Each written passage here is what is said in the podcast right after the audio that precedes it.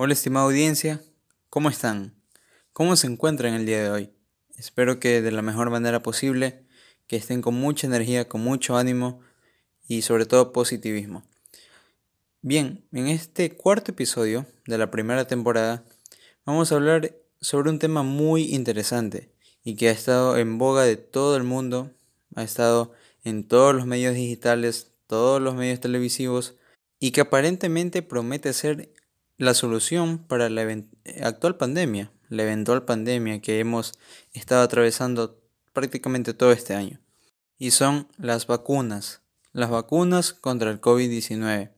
Desde los meses de junio, julio y agosto, las noticias en torno a las vacunas han sido muy frecuentes, muy positivas, otras muy negativas, otras con un poco de incertidumbre, porque es la primera vez que en toda la historia de la humanidad una vacuna está siendo desarrollada en tiempo récord. Muchos laboratorios, muchas farmacéuticas, en conjunto con muchos países, especialmente las potencias a nivel del mundo, están inmersos en esta carrera por encontrar una vacuna ya que actualmente el COVID-19 se ha descontrolado la segunda ola de contagios en toda Europa, en Estados Unidos y nuestra región latinoamericana se han visto muy afectadas en cuanto a muertes. Hoy en día los casos de COVID-19 traspasan ya los 55 millones, una cifra horrorosa, una cifra terrorífica y que obviamente preocupa a todos los mandatarios, a todas las personas del mundo, trabajadores, médicos, abogados, niños, ancianos, de una u otra manera necesitamos regresar a nuestra vida anterior o de una forma más segura, hacerlo de una forma más segura, con más tranquilidad. Porque seamos sinceros, ¿quién está contento con las clases virtuales? ¿Quién está contento con hacer teletrabajo? ¿Quién está feliz por ver un concierto en una plataforma digital, ya sea Facebook, Instagram, nosotros o las personas que van a conciertos prefieren hacerlo en un estadio, de forma presencial, con amigos, tomando una cerveza, cantando eufóricamente cada una de las canciones. Pero tiene que volver algunas cosas a ser como antes. Por lo que las vacunas prometen ser esa solución. Hoy me voy a enfocar en dos aspectos. Las vacunas como una solución verdadera para controlar y contener esta pandemia y por otro lado, las teorías conspiranoicas, conspirativas que han surgido en redes sociales de gente que está en contra de las vacunas, en contra de su aplicación, en contra de su producción, en contra de su uso a futuro. Obviamente alegando, teniendo razones que pueden ser válidas o no válidas. Eso lo analizaremos más adelante. Empezando por el lado positivo, hemos visto que en todos estos meses el trabajo ha sido imparable, los médicos, los científicos, no han descansado prácticamente para nada, todos los días, a horas muy exageradas, para encontrar una vacuna, para desarrollar estudios, para analizar fórmulas, para unir compuestos, etc. Porque es una labor muy compleja. Es como hace muchos años atrás se presenció con la vacuna de la viruela, la viruela que mató a muchísimas personas y que fue prácticamente la última pandemia que se tuvo, ya hace un poco más de un siglo. Por lo que es impresionante la labor, los avances tecnológicos y científicos han ayudado a que la labor sea un poco más ágil, sea un poco más rápida, más eficiente, que tenga más veracidad y que la gente pueda confiar más en el resultado final. Como es de conocimiento general, hay muchas farmacéuticas, cientos de farmacéuticas, laboratorios que están trabajando en una vacuna, pero solo 45 de ellas están ya probando dicha vacuna ya con humanos. Y solo 9 laboratorios con sus proyectos están en fase 3 de ensayos clínicos, es decir, que están probando la vacuna a gran escala, ya en miles o hasta cientos de miles de personas, dependiendo de la farmacéutica, con el fin de determinar rápidamente, en plazos muy cortos y muy acelerados, si la vacuna es efectiva o no, si tiene efectos adversos, si es perjudicial para ciertos rangos de edades, si es beneficioso para los grupos vulnerables o atención prioritaria, que eso es lo más importante de determinar, porque ya está comprobado científicamente que los adultos mayores son el grupo de más riesgo a contraer la enfermedad y de sufrir mayores consecuencias. Y se debe obviamente precautelar el bienestar de ellos. El primer proyecto de vacuna en empezar con este boom de la esperanza por encontrar una solución fue el de la farmacéutica AstraZeneca en conjunto con la Universidad de Oxford. En julio de este año presentaron los primeros resultados de sus ensayos clínicos en humanos, de fase 1 obviamente, en el que hubo una respuesta favorable a las personas que fueron vacunadas, por lo que esto despertó alegría en la población, pero a la vez una emoción muy temprana, ya que aún le faltaba mucho por recorrer a este proyecto de vacuna, pero ya daba esperanzas o una pequeña pista de lo que se podría venir más adelante.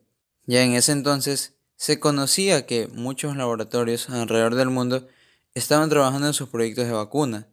Se escuchaba por primera vez el nombre del laboratorio Moderna, de Pfizer, en conjunto con BioNTech, de las farmacéuticas chinas, y por supuesto la que sería la siguiente sorpresa y la siguiente farmacéutica o país en este caso en dar una buena noticia en cuanto a una vacuna fue Sputnik V o Sputnik 5, cualquiera de las dos maneras es válida para denominar a esta vacuna.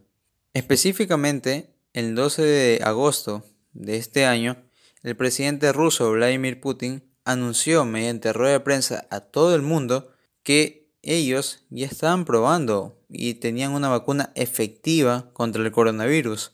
Esa vacuna recibiría el nombre del primer satélite espacial ruso en la historia, Sputnik. Obviamente las reacciones a nivel mundial no se hicieron esperar. La noticia recorrió todos lados, está en primera página, y el mismo presidente de Vladimir Putin destacó la efectividad de la vacuna.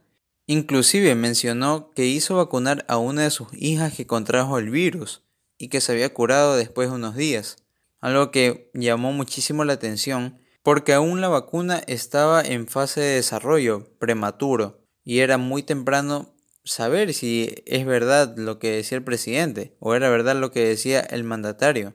Ahora, conocemos que la vacuna ya también está en fase 3 de desarrollo y próximamente estará presentando los resultados finales de estos ensayos de fase 3, que involucraron a muchas personas, principalmente militares, que ya fueron vacunados con el antígeno y que supuestamente mostraron mejoría, algunos que estaban infectados y otros habían presentado una respuesta inmune gracias a la vacuna.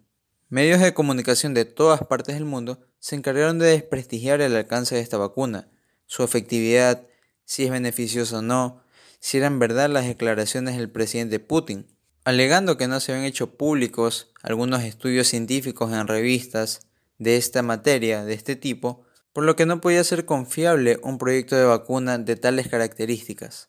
Un día después llegaba la noticia que involucraba a toda Latinoamérica, y era el convenio logrado por la Fundación Carlos Slim y la Universidad de Oxford en conjunto con AstraZeneca, que involucraría a Argentina y a México como países de producción y de distribución respectivamente.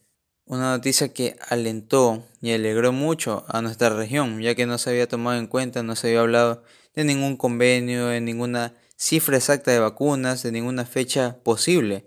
Y se habló de que se podían producir el año que viene, es decir, 2021, entre 150 a 200 millones de vacunas con la posibilidad de extender eh, la producción hasta 250 millones, algo que supondría un enorme y gran aporte significativo en cuanto a la inmunización de la población, que no cubriría a toda la población latinoamericana, pero sí a una parte considerable. Además de los dos proyectos mencionados hace pocos minutos, el actual y aún presidente de los Estados Unidos, Mr. Donald Trump, manifestó que ya había invertido miles de millones de dólares para garantizar vacunas a toda la población estadounidense y hasta puso una fecha límite que sabemos no se cumplió. Él dijo que hasta antes de las elecciones ya se iba a empezar a vacunar a las personas y obviamente esto no se cumplió. Inclusive él quiso tratar de acelerar los pasos estos avances científicos, pero lastimosamente no lo consiguió, o afortunadamente no lo consiguió, porque esto no es cuestión de quién llega más rápido, de yo tengo más poder, yo tengo mejor equipamiento, mejor tecnología.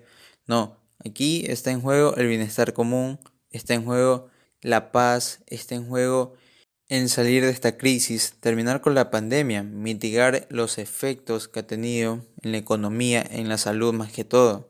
Y nos enteramos que los proyectos de las farmacéuticas Moderna y Pfizer en conjunto con la compañía alemana BioNTech eran las que estaban más cercanas en conversaciones con el gobierno de Donald Trump, por lo que se espera que las primeras dosis de estas vacunas producidas por las farmacéuticas estadounidenses lleguen primero a este país y sean administradas a la población. China no se queda atrás en esta carrera por encontrar una vacuna. Tres de sus laboratorios ya están en fase 3 de desarrollo clínico, en fase 3 de investigación. La más avanzada es la vacuna de la farmacéutica Sinopharm, que ya está probándose en Brasil, en India y otros países más. Esta vacuna es de las más tradicionales o de producción más tradicional, porque recordemos que las farmacéuticas están utilizando métodos distintos de producción para sus vacunas. Algunas, como la de Pfizer y Moderna, utilizan partes inactivas del virus. Son vacunas sintéticas que utilizan esas partes para que viajen a través del ARN mensajero por todo el cuerpo y al momento de ser vacunada la persona esto viaje por todo su sistema inmunológico y crea una reacción que proteja a dicha persona contra el virus.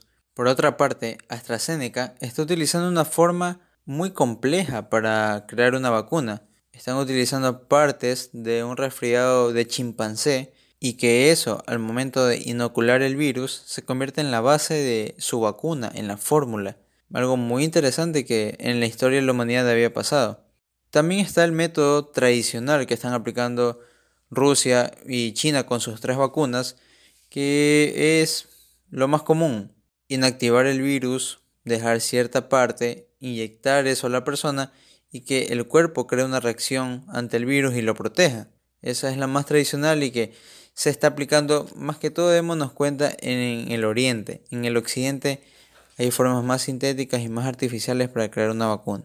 Y tomando en cuenta los proyectos menores de otras farmacéuticas de otros países, podemos sumar una gran cantidad de dosis prometidas y que se puede cumplir, pero de todas maneras no se puede vacunar a toda la población del mundo. Es muy complicado, recuerden que somos más de 7 mil millones de seres humanos.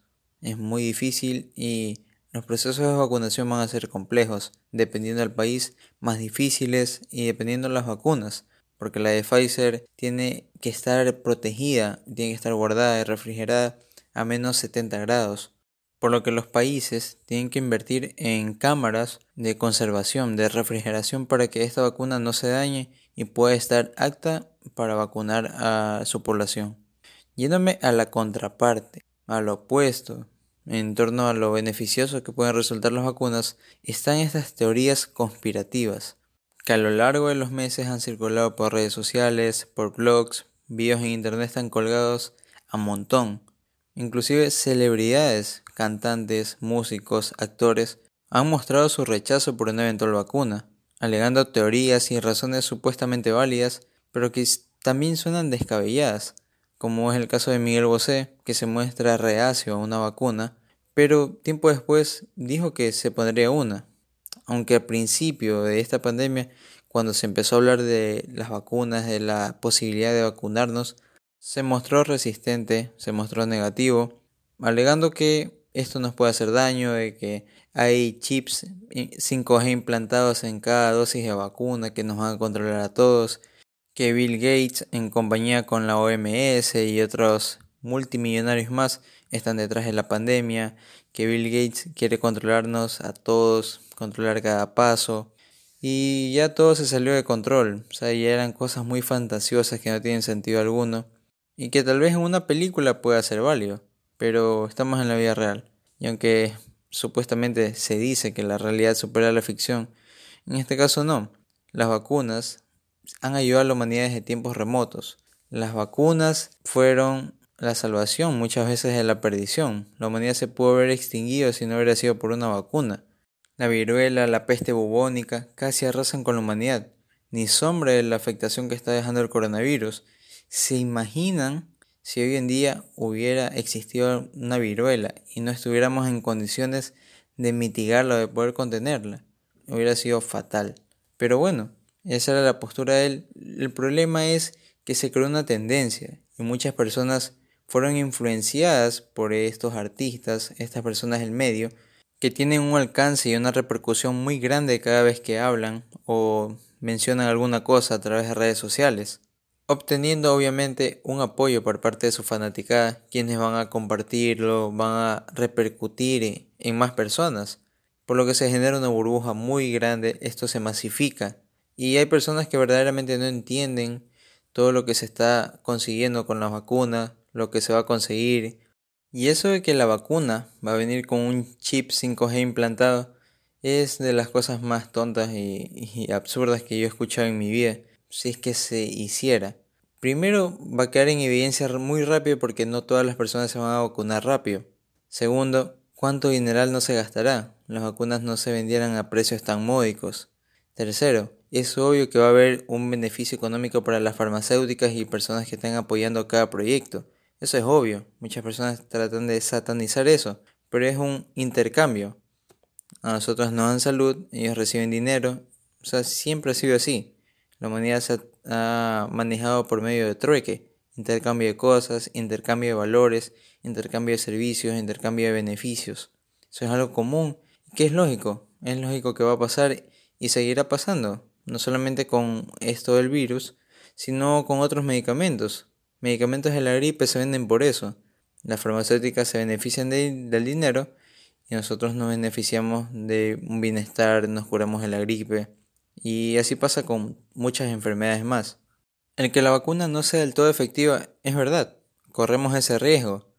A futuro puede haber una excepción, puede haber personas que no se beneficien de la vacuna a pesar de que hayan recibido la dosis porque tienen un sistema inmunológico diferente, es complejo, posee alguna patología de salud, puede pasar. Lo que se logra o lo que se quiere lograr es un beneficio para casi toda la humanidad, un beneficio común. Obviamente van a haber siempre esas limitaciones, esas eventualidades que se presentan con el paso del tiempo. Por eso se va a seguir un control a todas las personas que se vacunan, que están recibiendo las dosis, se les va a hacer un control de algunos años porque al fin y al cabo esto es muy temprano para decidir si es 100% efectivo. Lo que se quiere es una protección al menos momentánea, de unos 6 meses, un año, pero que permita que hay poco a poco vaya habiendo una inmunidad de rebaño. Una inmunidad entre personas que han creado o han conseguido anticuerpos por haberse enfermado y después curado de este virus y personas que hayan recibido dosis de cierta vacuna. Entonces la masa se va haciendo más grande, la inmunidad va creciendo y va a llegar el momento en que ya no tengamos que utilizar mascarilla. Esperemos que sea en un plazo literalmente mediano. Hablando de Ecuador específicamente, hace unos días me enteré que hay conversaciones con nueve laboratorios con el fin de asegurar dosis y vacunar lo más pronto posible a la población ecuatoriana. Se dice que están aseguradas 18 millones de dosis y que empezarán a llegar desde marzo.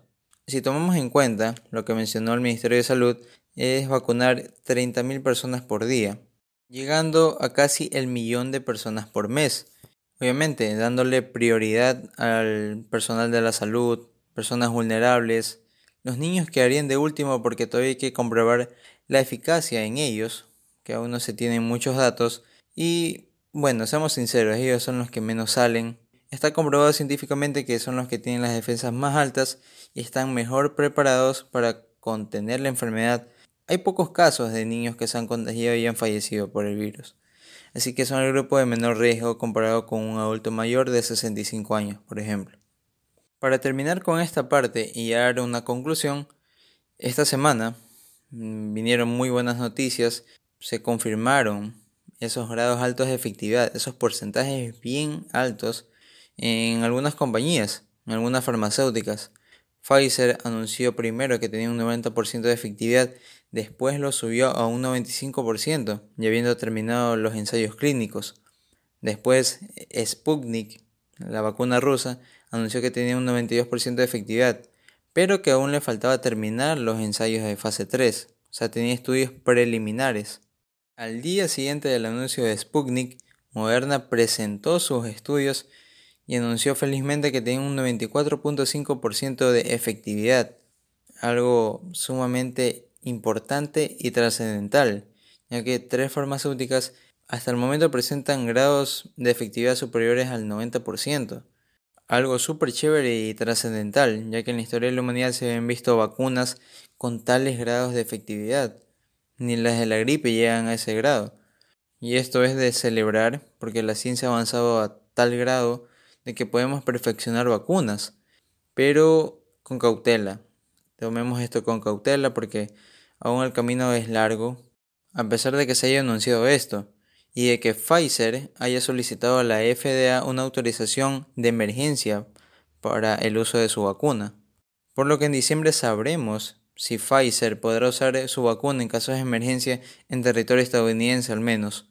Y esperemos que el otro año ya en todo el mundo, si es que se cumplen verdaderamente todos los estudios necesarios y se demuestra la efectividad real de esta vacuna en todos los grupos sociales. Para poner el punto final a este episodio, ¿qué pienso yo sobre las vacunas? Específicamente, ¿qué pienso sobre estas vacunas contra el COVID-19? Primero que nada, yo sí me vacunaré. Yo cuando esté disponible en mi país, quisiera ser de los primeros en vacunarme, pero eso no va a ser posible. Esperemos que las cosas cambien y mejoren y se agiliten los procesos de vacunación.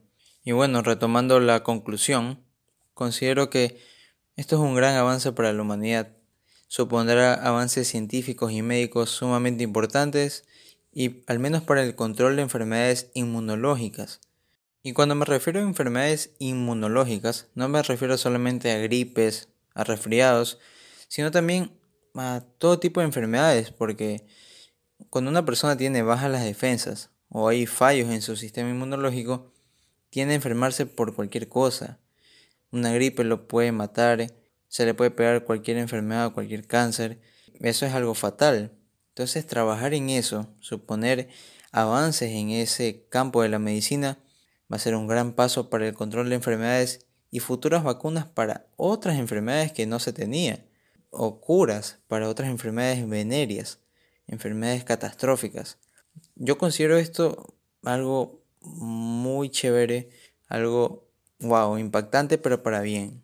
Y ojo, yo también respeto a las personas que no se quieran poner la vacuna, que estén temerosas, que crean esas teorías o esas cosas que se andan divulgando por redes de que nos va a causar daño, de que nos van a controlar, de que las vacunas son para exterminar a la población. Bueno, que no se la apliquen. Esperemos que aquí en el Ecuador no sea obligatoria. Hasta el momento no sé. En países ya se anunció que va a ser obligatorio. En otros que va a ser opcional. Pero de todas maneras, Pensemos también en el beneficio común. Nosotros nomás no nos vamos a beneficiar, sino personas de nuestro alrededor, nuestra familia, amigos, vecinos, compañeros de clase, porque esto va a ayudar también a que se retome la vida social, las clases presenciales, vamos a dejar esas benditas clases en línea que nos estresan, que nos hacen perder el juicio, que nos aburren tanto, porque, seamos sinceros, si había un profesor que te aburría ya presencialmente, tenerlo en una clase en línea ya prácticamente es como pegarte un tiro en la cabeza o tomar un somnífero. O sea, ya es fatal. Y, y si no tienes una buena conexión de internet, o si ese profesor no tiene una buena conexión a internet, eso es un suplicio, es una pesadilla. Y levantarte temprano.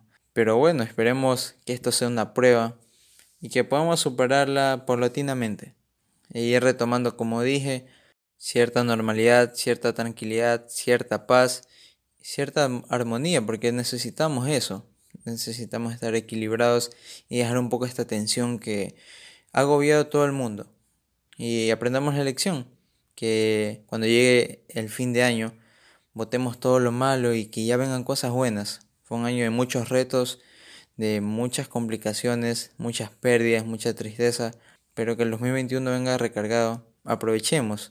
Aunque no llegue el episodio aún de fin de año, aprovechemos para ir preparándonos, ir preparando yo que sé, una lista de todas las cosas malas que han pasado, quemar, quemar todo eso, estar en compañía de la familia, disfrutar de buenos momentos, una buena cena, ¿por qué no quemar igual un año viejo a pesar de que va a estar prohibida la venta? Aunque se puede hacer uno en casa. Eso, seguir celebrando ese tipo de festividades con mucha precaución, disfrutar, vivir sonriendo cada día. Yo sé que es difícil y que hay situaciones que también como que nos apagan, nos tienen preocupados, pero vivamos el día a día. Vivamos el día a día, el momento y sobre todo siempre con mucho positivismo en compañía de la familia, que es lo más importante, y los amigos también.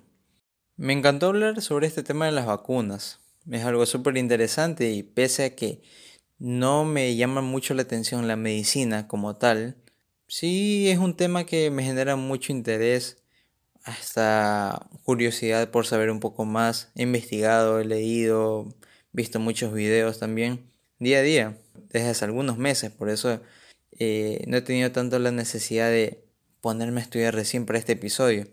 Es información que he ido recopilando con el paso del tiempo.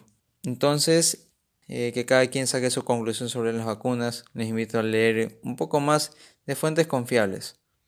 De fuentes confiables en no cualquier noticia que ande publicando cualquier persona, cualquier medio. Y poder tener un criterio objetivo.